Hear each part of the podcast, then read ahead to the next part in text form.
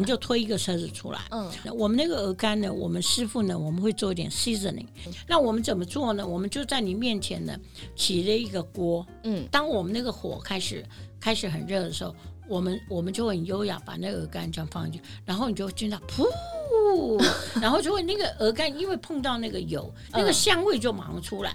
所以你你如果在你周边见鹅肝，每个人都会都看起来，哇塞，那知道你是大咖，你才可以这样。我们的火要很大，嗯，啪一下我们就会再翻，嗯，然后那个上面就是香香的煎，有一点焦黄色。哇！然后这个时候呢，我会撒上非常高级的酒。那到底撒什么酒？哎，不好意思啊，我如果跟你讲，我就得把你杀了，因为这是我们每一家的秘方。欢迎来到温迪姐的吃喝玩乐吧。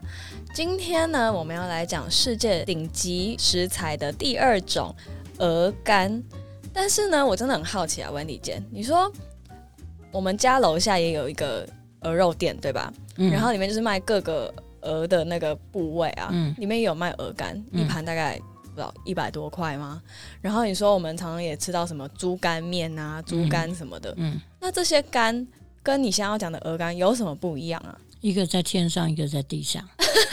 这个你们家那个鹅肝呢？一盘可能一百块、两百块。对。那如果是法国鹅肝，大概是美金一百块到两百块。可是都是鹅肝啊，有什么不一样？制作人一样都是人，有人是这个郭台铭，有人那个 啊好。所以呢，呃，Hello everybody，我们今天呢，呃，要谈到。呃，世界三大食材，我们上次有讲松露、鹅肝，那另外一个是鱼子酱。那你如果问我这三个最喜欢，呃，我真的还蛮难跟你讲我哪一个最喜欢。但是如果我逼的一定要做一个选择，那我真的会选择鹅肝。真的吗？那为什么鹅肝呢？因为鹅肝呢，它就像一个。呃，一个很娇嫩的一个小公主这样，那你万是你吃了它，你其实是非常非常难以忘记啊。那鹅肝其实是非常困难取得。那我先 define 一下，到底我们现在讲的鹅肝跟我们制作人楼下那个鹅肝店的鹅肝到底有什么不一样，对吧？你想应该会。会有一些不一样，才可以这样称呼嘛，对吧？对。好，我们先来 define 一下，我们先来确定一下什么叫做鹅肝。鹅肝的法文叫法国。哦，那我觉得这个是所有法文里面最最浪漫的一个字，叫法国。哈哈。那我觉得比 truffle 或者是比 caviar 更更好。那这个法国其实严严格来说，它就是一种特殊的鹅的脂肪肝。哦，那所以呢，换句话说，这个鹅肝呢，你知道人类吃鹅肝有多少年了吗？多少年？有四千多年了，这太久了吧？这个鹅肝其实是源于在公元前二十五世纪的埃及人，他们开始开始吃的哈。所以这个鹅肝到底是什么呢？鹅肝应该这样讲，就是你知道法国人把食物。当做一个非常严格，好像我们台湾在半导体在做那个 晶片一样啊，它其实是非常严格。所以呢，在法国呢，不是任何一个鹅肝都可以被称为法国。那这个法国呢，它基本上要有几个条件啊。第一个是正宗的法国，正宗的鹅肝重量要七百二十克以上才可以叫鹅肝。对，好，那你知道正常的鹅的肝是多大吗？一只鹅多重我都不知道。好，一只鹅，一般的鹅，你你你老家讲一的鹅哈，那种大概就是几十公克。嗯哼，那你想看它的那个鹅肝是你们家楼下那个鹅肝的十倍，所以它就是要七百二十克。快一公斤哎！对，那你想，我们通常吃那个，有时候你吃卤味啊，什么又有那个肝嘛，什么鸭肝、鹅肝，那个肝其实大概可能是三十克、五十克。所以你想，到底是怎样的鹅可以把肝变得这么大，巨无霸？对，换句话说，这个这个鹅呢，换句话说，人家是有高度血统的。哦，也不是咱们一般老百姓就有基因好啊，对，基因要特别，所以呢，它其实呢，在法国有一个鹅鹅，那就叫朗德鹅，嗯，那只有这个鹅的品种，它才有办法去培养那个那个鹅肝啊。哦，那它整个培养的方法是有 SOP 的，嗯。哦，比方说他可能吃无花果，他的饲料是非常严格的，嗯。他所有的饲料都只有为了一个目的，是什么？是让它这个肝可以扩大，然后它的鹅鹅肝的那个会非常嫩，所以你其实想你们家那个一一百五十块那个鹅肝，嗯。其实吃起来是软没错，但是严格上，如果你比较过真正的发果，嗯，那就是一个那那大概差差很多，就是那个嫩、鲜嫩的那个程度哦，所以它其实是非常重要。所以呢，在制作的这个这个鹅肝上呢，应该这样讲，就是呃，当然它每天的价钱都不一样哦。那所以大概呃，现在每呃每五百克的价钱大概在欧元两百块以上，所以大概就是。呃，简单来说，就是大概要呃七千，对，嗯所以你就知道鹅肝非常难得。那我刚有有提到，就是那个鹅肝呢，为什么很难呢？就是第一个，你那个品种很很特别，对好，它那个鹅本来就成本很高。那第二个就是，第二个就是你在整个养育的过程中，哎，不一定每个都成才啊，对吧？小孩子会教走歪，对对，不是我们小孩子教，不是每个小孩都进台大，对吧？不像我们制作人这样。好，所以呢，他不一定都会。那鹅肝它可能呃也会生病啊，或者什么，嗯所以它的那个存活率也不一定是那么高。第三个就是你是一样这样养，就好像我们一样一样养小孩，有的小孩就很杰出啊，对，就像我们制作人这样，有的小孩就不怎么样，对吧？好，那他那个他那个，因为他要练习让这个鹅呢不断的不断的那个把这个这个肝扩大了，所以呢，他有一点用，有的时候是呃加上特别的这个食料，让它哦有一点我们说灌，我们不是有人灌，就是有点灌它，灌肠灌，对，有点是这样灌灌它，对，嗯然后就让它，然后让它把这个肝可以扩大。嗯那它还有个很重要，就是你那个肝如果大，但是很硬，那就没有用了哈。所以呢，这个肝硬化就完了。所以它在这个 这个整个过程中，这个到底要多久灌它一次，然后要吃什么，这个其实是有一套非常呃深奥的流程。流程，所以其实是非常困难。那你要你想一个肝就是你们家那个楼下的肝的十倍，其实是非常非常困难。那加上不是有那个保冻的这些对，干扰嘛，所以鹅肝其实会越来越困难。所以我们我们在我们在饭店的时候，我们进一个鹅肝当时一颗一颗进来，所以它的鹅肝简单来说，大概有点像你看猪肝那么大，哇塞！差不多像猪肝那么大。你想那个鹅跟猪的体比例对对然后你就想那只鹅大概就是胖死胖死了，然后它肉其实可能就没有人要吃，其实是要那个肝而已。哦，然后我们那个鹅肝，我们那个鹅肝进到冰箱里面，一样那个鹅肝，因为它是一个很 delicate，它就是一个很精致的食物，嗯所以它也不能冷冻，嗯。冷冻就就就呃那个风味会会下降。哦，所以，我们那个鹅肝如果来，而且它也是一个新鲜的东西，就是我们要快速的现在现。那所以你问我说，为什么鹅肝到底有什么了不起啊？就是呃，我不知道你吃过最嫩的，可能是吃过那个猪肝很嫩的话，是不是很软嫩，对吧？那个鹅肝大概是你猪肝的一百倍的软嫩，然后非常细致哦。那个鹅肝有一种特殊的那种香味，然后呢，你一口咬进去的时候，它整口是软满的。像奶油吗？像奶油这样，almost like a butter 哦哈、然后呢，那个那个感觉好像你在跟你的这个舌头谈恋爱这样，然后你整个口腔都是软软的，然后都是很嫩的。然后你你根本就不用咬，然后你一口吞下去的时候，你就会发现那个鹅肝进去到你的口腔满满，还是那个鹅肝的感觉。我所以我觉得很像那个初恋，就是、呃，其实后来初恋情人走了，但是你一直还记得那个口腔的那个感忘觉。对，好，那鹅肝它很了不起。我呃，这边我们上次有讲说，每一个人要学习做干松露嘛，对对吧？那为什么？是因为松露可以把地上的食材变成天上，没错，所以它可以增值很多嘛。嗯，那我也要劝每一个人，其实可以学习做鹅肝。天哪，大家很忙哎，又要当松露，又要对当鹅肝，你知道为什么吗？为什么？因为鹅肝这个人，这个有一个非常大的优点，叫喝到丁。喝到丁就是很好相处。啊，好那很好相，我刚上次我们讲说，哇，他，可能要怎样？这个鹅肝就是这样。鹅肝呢，它有非常多种的吃法。我们上次讲到松露，它一定要温度啊什么的。对，那它有非常多吃法。第一个就是鹅肝最常被吃的一个吃法，就是你知道我们有那个法国面包，对，我们叫 baguette 嗯哼，哦 baguette。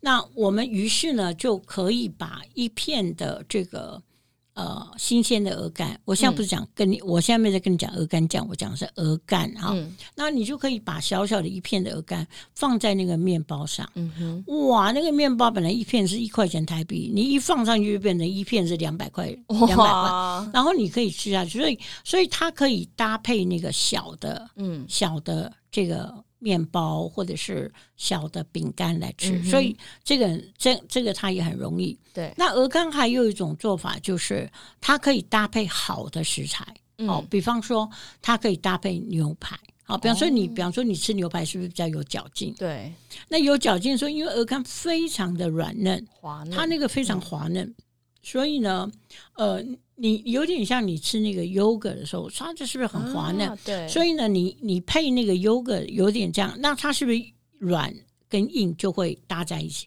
所以它会有一个非常奇妙的结合。哦嗯哦，你问我说，人生我的人生最大的愿望哈，就是吃一块非常棒的干式熟成牛排，嗯上面放一块厚厚的鹅肝，然后最后再撒上几片松露，这样哈。那我吃了，明天就可以走了哈，这样哈，那是太完美了哈。好，所以呢，那个鹅肝它搭任何食物都很合适，比方说它搭配牛排、搭配羊排、搭配什么？那当然我们比较常见的是搭配牛排，嗯好。但是鹅肝呢，它到底是一个美丽的公主，嗯所以它不一定要跟别人一起跳舞。嗯所以他可以自己跳舞，她跳舞出来就是一个非常漂亮的白天鹅。啊，所以呢，通常呢，在昂贵的法国餐厅呢，它有一个头呃 appetizer，就是我们说头盘菜，嗯就叫法国。哦，那所以他可能就拿一个发 quả 出来，那个发 quả 可能就是五十克或是一百克，嗯可是它应该非常昂贵了。那刚刚在问说鹅肝怎么做，鹅肝，呃，我不能跟你说全世界只有这种做法，但是我可以说 the most popular way 就是最常做就是鹅肝呢，你会 slice 切片嘛？你想象那个。猪肝你也是切片，对吧？对，然后你当然不会把鹅肝跟猪肝一样拿去卤嘛，那就毁了嘛，对吧？那你就会切片。然后呢，通常这么昂贵的食材呢，因为温度也会是很重要，对，所以通常在我们顶级饭，我们我们做一个叫 table side service，就是我们在桌边做。嗯为什么？因为你其实从煎从厨房拿出去到它还是有几分钟，一段距离，对。然后我们希望那个温度不要下降，然后那个。那个内脏内不是内脏，如果冷了会有点臭味哦哦，所以我们要，所以我们通常那个鹅肝，我们会师傅在里面把那个鹅肝 slice 好。嗯那我们领班呢？哎，想当年我小姐做领班的时候，我们就推一个车子出来，嗯然后呢，我们在你面前呢，我们那个鹅肝呢，我们师傅呢，我们会做一点 seasoning，、就是我们会调味。对每一个师傅他自己有自己的调味的方法，嗯嗯。他去找出那个哪样的香料去配这个鹅肝是天作之合。好好，嗯。那我们怎么做呢？我们就在你面前呢起了一个锅嗯。哦，然后我们这个锅呢，我们就呃很烫哦，嗯。所以我们可能用 butter，嗯哼，或者我们可能会用橄榄油。嗯哼，然后呢，我们那个鹅肝呢，我们就会在你面前，不是一片生的，你看到那个鹅肝的厚度可能是一公分，或是一点五公分，或者是哦，那通常这样，通常像我们的顶级饭，我们其实是可以让你定定，因为每一个人要的厚度不一样。对，哦，们当然你不可能说跟我定四公分，口袋深度也不一样，对对对，所以呢，我们就会 pretty much 按照，然后我们那个鹅肝，我们出来，我们让你知道那个重量是多少，重量是多少。哦、嗯所以那个鹅肝，当我们那个火开始开始很热的时候，我们我们就很优雅把那个鹅肝这样放进去，然后你就会听到噗。然后就会那个鹅肝，因为碰到那个油，那个嗯香味就马上出来。所以你你如果在你周边见鹅肝，每个人都会都看哇塞，那知道你是大咖，你才可以这样。然后我们可能一放上去，一二三四五六七八九十十秒，嗯或者甚至更短。我们的火要很大，嗯啪一下我们就会再翻，嗯，然后那个上面就是香香的煎，有一点焦黄色。哇然后这个时候呢，我们会撒上呃，比方说我们自己每一个饭店不一样，你要撒盐或者撒什么，然后我们就会撒上非常高级的酒。比方说我们可能会撒呃各种不同。那到底撒什么酒？哎，不好意思啊，我如果跟你讲，我就把你我就得把你杀了，因为这是我们每一家的秘方。秘方，嗯，所以我们把那个鹅肝呢，就大概在你面前大概呃十秒，然后翻过来十秒。那因为那个鹅肝很重要，就是那个嫩度，所以时间的掌握就是一个非常重要。所以我还记得以前我们在学的时候啊，我们其实很痛苦，因为我们我们饭店不可能拿鹅肝让你练习。对，那你知道以前我们都拿什么？猪肝？不是，我们就拿鸭肝。哦，好，美国人美国人其实猪肝很难看到哈，那鸭肝比鹅肝便宜很多了哈。嗯，那我们就会练习啊。当然，如果如果这个你老是年纪就被扣薪水。哎，所以你说在桌边呃去煎的那个服务是领班在做的，领班做，不是不是厨师，呃，不是那个就是领班领班做。那其实可以，这个呃台湾比较没有，就是在。呃，欧美的顶顶级的饭店，我们常常会做这种桌边服务。嗯，我们以前连牛排啊什么都在桌边做，真的。对对对，好，所以我回到这个鹅肝，就是我们就是这样，然后我们就可以单独给给你，所以你其实就吃那个鹅肝，其实本身就是非常非常美味。那因为鹅肝它也比较 rich，所以它口感是比较浓郁的。嗯，所以通常这个时候呢，饭店一定会。旁边放一点像小饼干，或者是 baguette，就是我们说那个法国的面包，但是是细致的，而且是切片的，所以你就可以搭着搭着这个鹅肝吃。那吃鹅肝的时候有一个绝妙的一个配，鹅肝应该说它搭什么酒都非常好，真的。所以我跟你说，这个人喝到顶，就是比方说我们通常会说，你吃我吃鱼子酱，嗯，有听过就是我们叫 caviar dream，就是鱼子酱的梦。嗯，然后叫呃，champagne wish 哦，就是 champagne 的这个梦想。为什么呢？就是鱼子酱这个东西呢，没有那么喝到顶，嗯，所以它一定要搭配。它一定要搭配香槟，还有它的 match。对，嗯，那但是这个鹅肝这个人因为喝到顶，嗯，所以呢，如果你搭配香槟，你就可以喝到那个香槟，不不不，然后你可以吃到那个鹅肝的清爽跟那个料。所以如果你搭配香槟的时候，这个鹅肝就会摇身变成一个像我们制作人这样二十出头的美少女，然后它有它的清香，有它的美呢。那但是呢，我们很多人其实会拿鹅肝去搭配非常老的。非常老的红酒。嗯哼，那你知道那个红酒，如果是二十年的红酒，或是二十几年，或者比我们制作年纪大的时候，它那个红酒我们会说它有点 earthy，就是它有点土地的味道，然后它那个很 smoky，smoky 就是它那个木头的味道很重，所以那个东西本身就是一个很沉重的。嗯嗯，哦，好像我如果讲，好像就好像呃，你知道那个歌手那个 Richina Paparazzi 有没有？几家多多家有没有？哈，他那个那个酒这样，所以这个时候如果鹅鹅肝跟它一起的时候，嗯，你就会发现这个酒其实是一个很沉重，然后很 heavy 哈，嗯。可是这个鹅肝进来的时候，你就会发现这个时候就溜进来一个美少女哦，然后跟他一起共舞，所以其实也是非常。非非常好，所以它的那个搭配就是，呃，你就想说是一个 Regina Papa 这么大的一只船进来，可是你就会发现好像有一只天鹅在这个船就跳起舞来，所以那个鹅肝搭配红酒也是非常非常好的绝配。By the way，就是如果你家很厉害，有煎到很棒的鸭肝或是猪肝，你其实可以试试看，因为 liver 哦肝本身就是比较，它那个个性就是比较。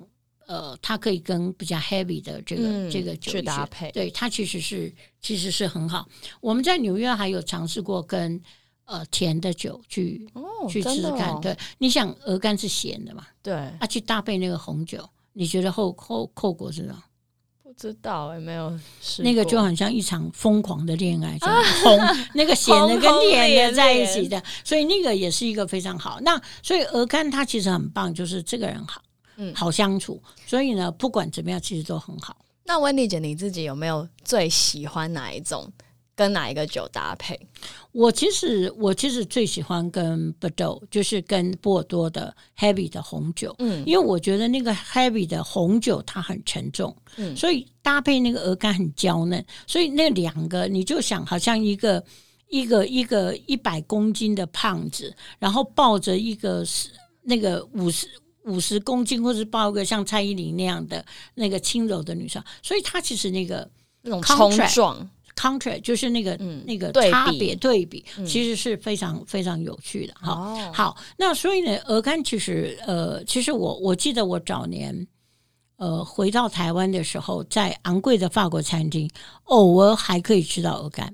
嗯哼，那我是什么代表时候早年？说，代表说，比方说，我最近呃，在今年四月的时候，我去台北一个非常昂贵的法国餐厅，我们的一套餐可能是五千块、嗯六千块，可是我们有一有一道菜也是也是肝，对吧？对，可是不是法国，啊，它是那是什么？它是鸭肝哦哦，因为鹅肝太难得了，是因为现在已经没有在养殖那种鸭，没有没有呃还是有还是有，但是因为那个数量减少，嗯，然后因为那个保护动物啊什么，不不好意思啊，我这样讲你们会骂我，就是一定会说什么我们什么不对，什么不友善什么的，嗯。所以那个数量会会会减少。嗯嗯，所以呃，鹅肝后来会变得非常非常难买，而且买了以后，因为那个价，因为你产量少，所以价钱就更高，所以对，鹅肝就会越来越困难。However 呢，如果你你你去看，那其实呢，你现在大部分在昂贵的餐厅，你吃到的其实是鸭肝。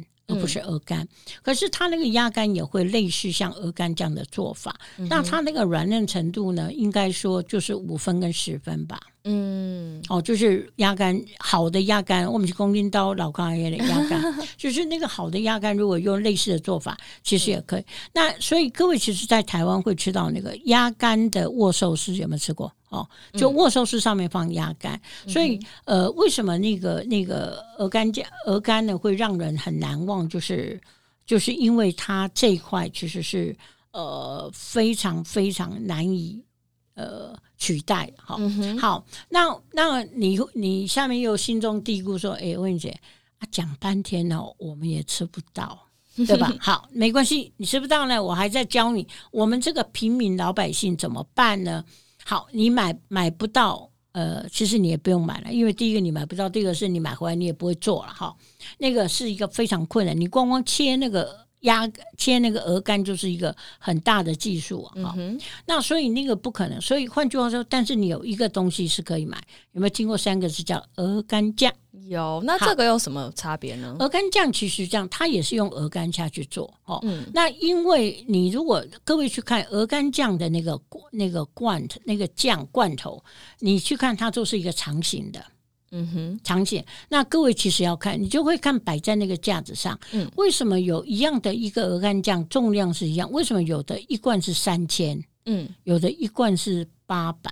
嗯，然后你就傻说啊，他们那个是买八百，拍谁？这个天下没有免费的，一分钱对一分货，所以你就要去看那个比例。好、所以呢，现在市面上的这个鹅肝酱有 five percent，嗯哼，也有 hundred percent。哦，那那那你问我说，那温姐，那其如果鹅肝只有 five percent，那 ninety five percent 是什么？ninety five percent 就是 five percent 是林志玲嘛，ninety five percent 就是林志玲的姐姐、林志玲的阿姨加上林志玲的阿妈这样，就混合在一起这样。嗯所以，当你那个纯度越高的时候，其实是呃越贵的哈。对，那我我会建议各位其实是可以买鹅肝酱，鹅肝酱其实很 practical，其实很好。那鹅肝酱它有几种吃法，鹅肝酱它通常是一个长形的、圆形的啊，哎不一定圆形，但是大部分是圆形。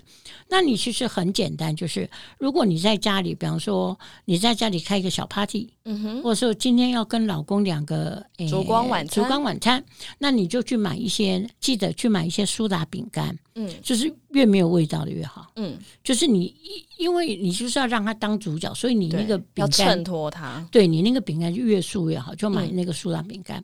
那鹅肝酱拿来的时候，你可以就是用用很干净，记得要用很干净的刀子。卖个嗯肯定刀来切底吧，那个菜刀出来 要拿很干净的刀子，嗯我们是让你像你切蛋糕这样。嗯好、然后它是因为它很嫩，所以你可以切一片一片。好、那一小片一下，然后你就可以放在那个法国那个面包叫 baguette 上嗯面，或是你可以放在小饼干上。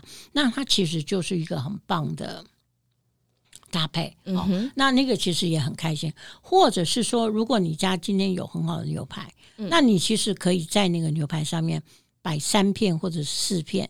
那我说的一片的厚度大概一公分左右就好。嗯你不是那个你不是在切那个 low 底吧？所以不要这样一块很厚啊。嗯所以你大概一公分厚，所以你可以在你你们家的那个牛排上面，你就可以摆三片到四片，嗯然后它也会。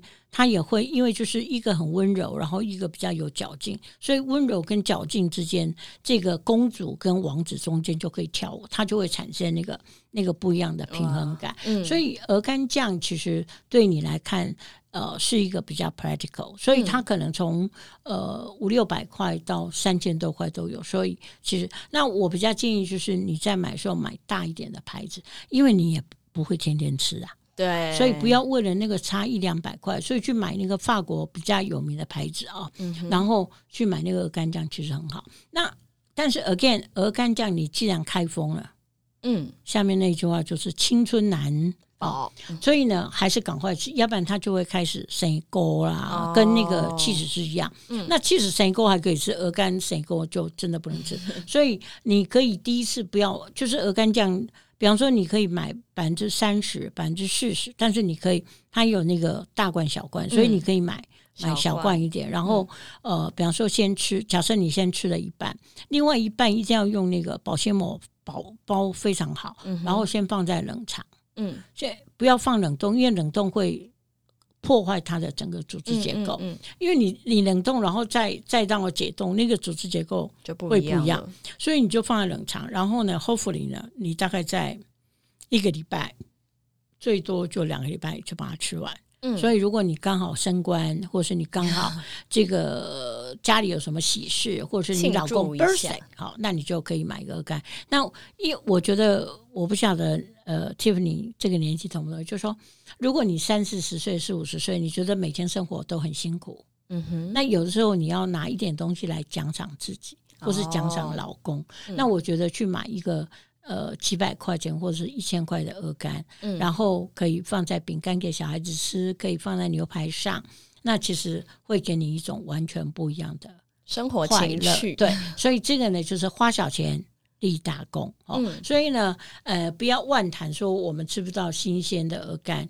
那有一句话叫“摩黑黑啊喝”，对吧？所以没有新鲜的鹅肝，如果你在餐厅里面吃它法国的鸭肝也很好。好，嗯那这两个呢？呃，因为咱们现在也去不了餐厅，而且现在真的好的餐厅有卖鸭肝的也很少，所以最简单就是上网去买法国好的品牌的鹅肝酱。